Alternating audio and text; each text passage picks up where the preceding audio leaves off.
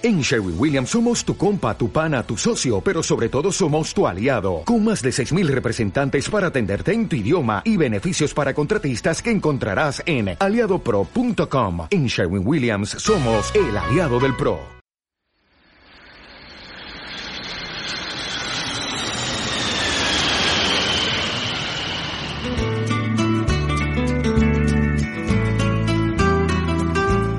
Escuchas Trotamundos del Español, el podcast de Profe DL para estudiantes de español, donde te invitamos a recorrer diferentes países junto a nosotros y conocer las variedades de esta lengua. ¡Comencemos! Hola a todos, ¿qué tal? Bienvenidos a un nuevo episodio de Trotamundos del Español de Profe DL. Me llamo Marco Fierro y soy el presentador de este programa donde visitamos diferentes países de habla hispana para que tú puedas conocer más de su cultura y sobre las variedades del español. Y en este episodio nos vamos de viaje a Buenos Aires, la capital de Argentina, una de las ciudades más pobladas de Latinoamérica. Antes de comenzar, me gustaría hacerte dos preguntas sobre las que te pido reflexionar antes de escuchar este capítulo. ¿Cómo crees que es la vida de la capital de Argentina? ¿Qué cosas piensas que será posible encontrar en Buenos Aires? ¿Listos para comenzar? Hoy te aconsejo llevar ropa cómoda y unos buenos zapatos porque vamos a caminar por el centro de la ciudad. ¡Comencemos! Buenos Aires es una de las ciudades más pobladas de Latinoamérica con más de 17 millones de habitantes. A esta ciudad, situada a orillas del Río de la Plata, se le conoce como la Reina del Plata por tener un aire de elegancia y realeza con su activa vida cultural, sus edificios de estilo francés y parques con diseño renacentista. Por eso, muchos turistas tienen la sensación de sentir un déjà vu parisino al contemplar sus palacetes y esculturas. Y hoy me encuentro acá en la capital argentina. Es un día caluroso de marzo, el último mes de verano en esta zona del mundo, para encontrarme con una amiga porteña. Por si no lo sabes, porteño es la denominación para la gente que vive en la ciudad de Buenos Aires.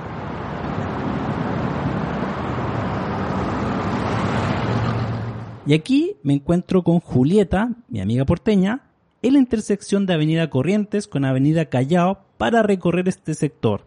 ¿Qué tal Julieta? ¿Cómo va todo? ¿Cómo es la vida acá en Buenos Aires? Eh, la vida en Buenos Aires puede ser muy atractiva y muy interesante.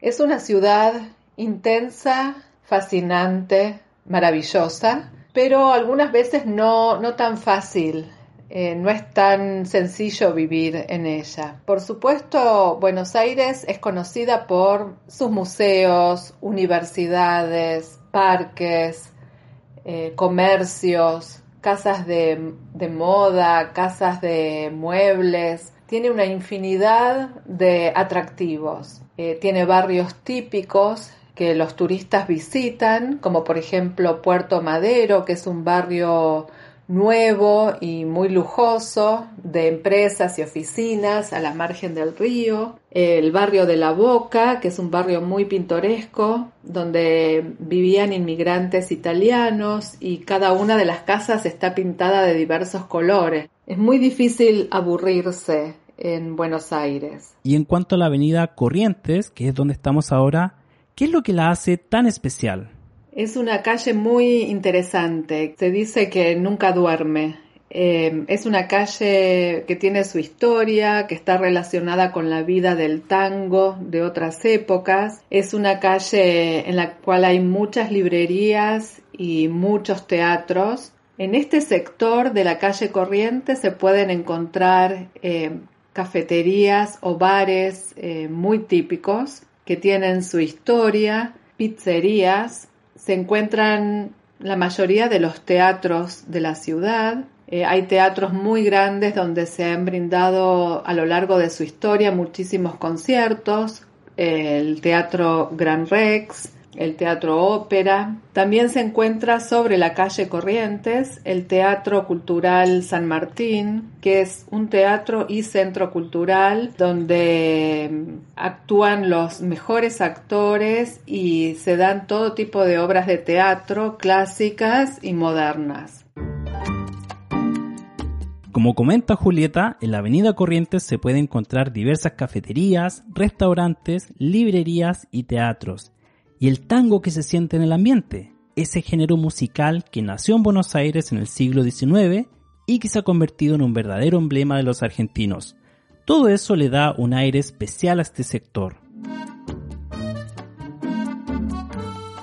Seguimos avanzando con Julieta a través de la Avenida Corrientes y llegamos a la Avenida 9 de Julio. Acá Julieta nos cuenta más sobre este lugar. La avenida 9 de Julio es eh, la avenida más importante de Buenos Aires. Se llama 9 de Julio por la fecha de proclamación en que fue declarada la independencia de Argentina. Fue el 9 de julio de 1816. Es la avenida más ancha del mundo, tiene aproximadamente 130, 140 metros de ancho y se encuentra a mitad de su recorrido el obelisco, que es el monumento por excelencia de Buenos Aires. Si hay un monumento que tiene que distinguir o simbolizar a Buenos Aires, se elige siempre el obelisco. El obelisco, monumento construido en 1936 para conmemorar la fundación de Buenos Aires hace ya más de 400 años,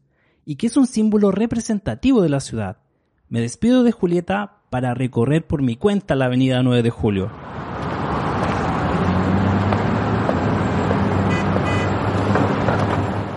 Y luego de una larga caminata me dirijo al Café Tortoni en la Avenida de Mayo para encontrarme con otro amigo porteño, Pablo, que nos va a hablar sobre este interesante café que es uno de los más antiguos de Sudamérica.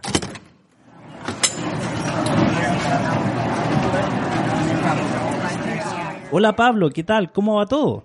Hey, ¿cómo estás? Tanto tiempo, ¿qué tal? Un gusto para mí encontrarme acá en este histórico lugar. Sí, la verdad que para mí también es un gusto, un gustazo encontrarme con vos acá en este famosísimo café. Estamos hablando del Café Tortoni y está a pasos de Plaza de Mayo. Está en la Avenida de Mayo 825 y la verdad que sí, es muy, muy famoso. ¿eh? Claro, a pasos de la Plaza de Mayo, que es donde está la Casa de Gobierno de Argentina, la Casa Rosada muy cerca del lugar donde se toman las decisiones más importantes del país. Y Pablo, ¿qué me puedes contar de la historia de este lugar, del Café Tortoni? La historia, claro que te puedo contar sobre muchísimas cosas de acá.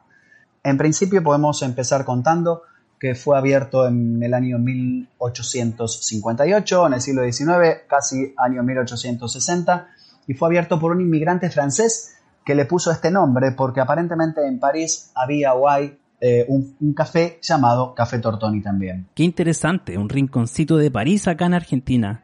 ¿Y qué actividades culturales se desarrollaban acá en este café? Sobre eh, las actividades culturales te puedo contar que sí, había muchas, muchas. Una sobre todo era una de las más principales, la, la, más importante, que eran unas peñas literarias que estaban lideradas por Quinquela Martín. ¿Viste el pintor?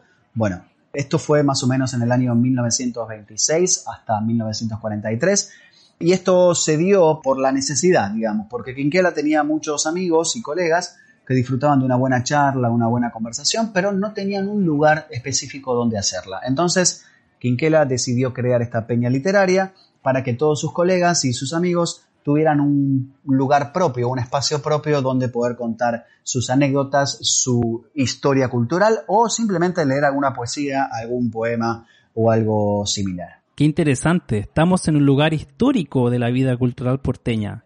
Entonces, ¿es verdad que acá han venido varios personajes famosos relacionados a las artes? Respecto a las personas famosas, sí, había muchísimas. ¿eh? eh una de ellas era Alfonsina Storni, eh, Jorge Luis Borges también venía acá a escribir sus poemas, Federico García Lorca, Carlos Gardel, que cantó un par de veces acá, hasta incluso él tenía una mesa específica para él. Como verás, este café es enorme y tiene doble entrada, entrada por Avenida de Mayo y entrada por Rivadavia, que es la paralela.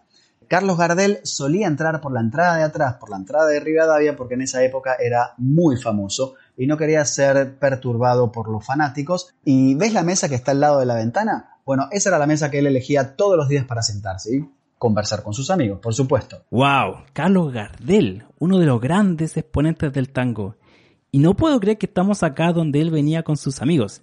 ¿Y en qué parte del café se realizan todas estas actividades culturales? La bodega es uno de los lugares más culturales de este lugar, digamos, porque acá si bien es el café donde uno viene, se sienta a tomar cosas, abajo se hacen las cosas culturales. Carlos Gardel cantó un par de veces en ese lugar, se hacían programas de radio, se hacían, hoy en la actualidad se pueden hacer conferencias, conciertos de jazz, conciertos de tango, tiene muchísima historia, muchísima cultura de antes, muchísima cultura de hoy, porque hoy en día se siguen haciendo cosas. ¿Ves allá en el fondo?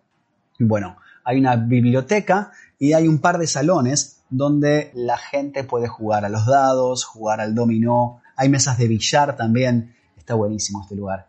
Y como ves, conserva todavía esta decoración y es un lugar fantástico. Pero esto fue con la historia, esto fue con la actualidad, esto fue con las, las peñas literarias, con todas las cosas que pasaban acá, pero esto es un café. Che, ¿sabes qué? Ya que estamos acá, te voy a invitar a tomar un cafecito con la especialidad de la casa, que son los churros con dulce de leche. Y yo me voy a pedir unas medialunas con dulce de leche, que son mis favoritas. Dale, ¿te parece? Dale, me parece bien. Buenísimo. Mozo. Y desde acá entonces me preparo a disfrutar de una buena comida en este tradicional café. Hasta la próxima. Y bien, amigas y amigos, hemos llegado al final del episodio. ¿Te gustó? ¿Te imaginabas que en Buenos Aires había toda esta actividad cultural? Esperamos que hayas aprendido mucho sobre la capital argentina. Te comento que en nuestra página puedes completar algunas actividades adicionales de comprensión de este episodio. También puedes adquirir el cuadernillo de actividades y así podrás estudiar los contenidos más a fondo. Todo esto y mucho más en nuestro sitio web www.profedl.es. Si te gustó, no olvides dejar una evaluación positiva en tu aplicación y comentarles a tus amigos que aprenden español sobre Trotamundos del Español. También te invito a seguirnos en las redes sociales de ProfeDL para enterarte de las novedades que tenemos para ti. Toda nuestra información se encuentra en la descripción de este episodio.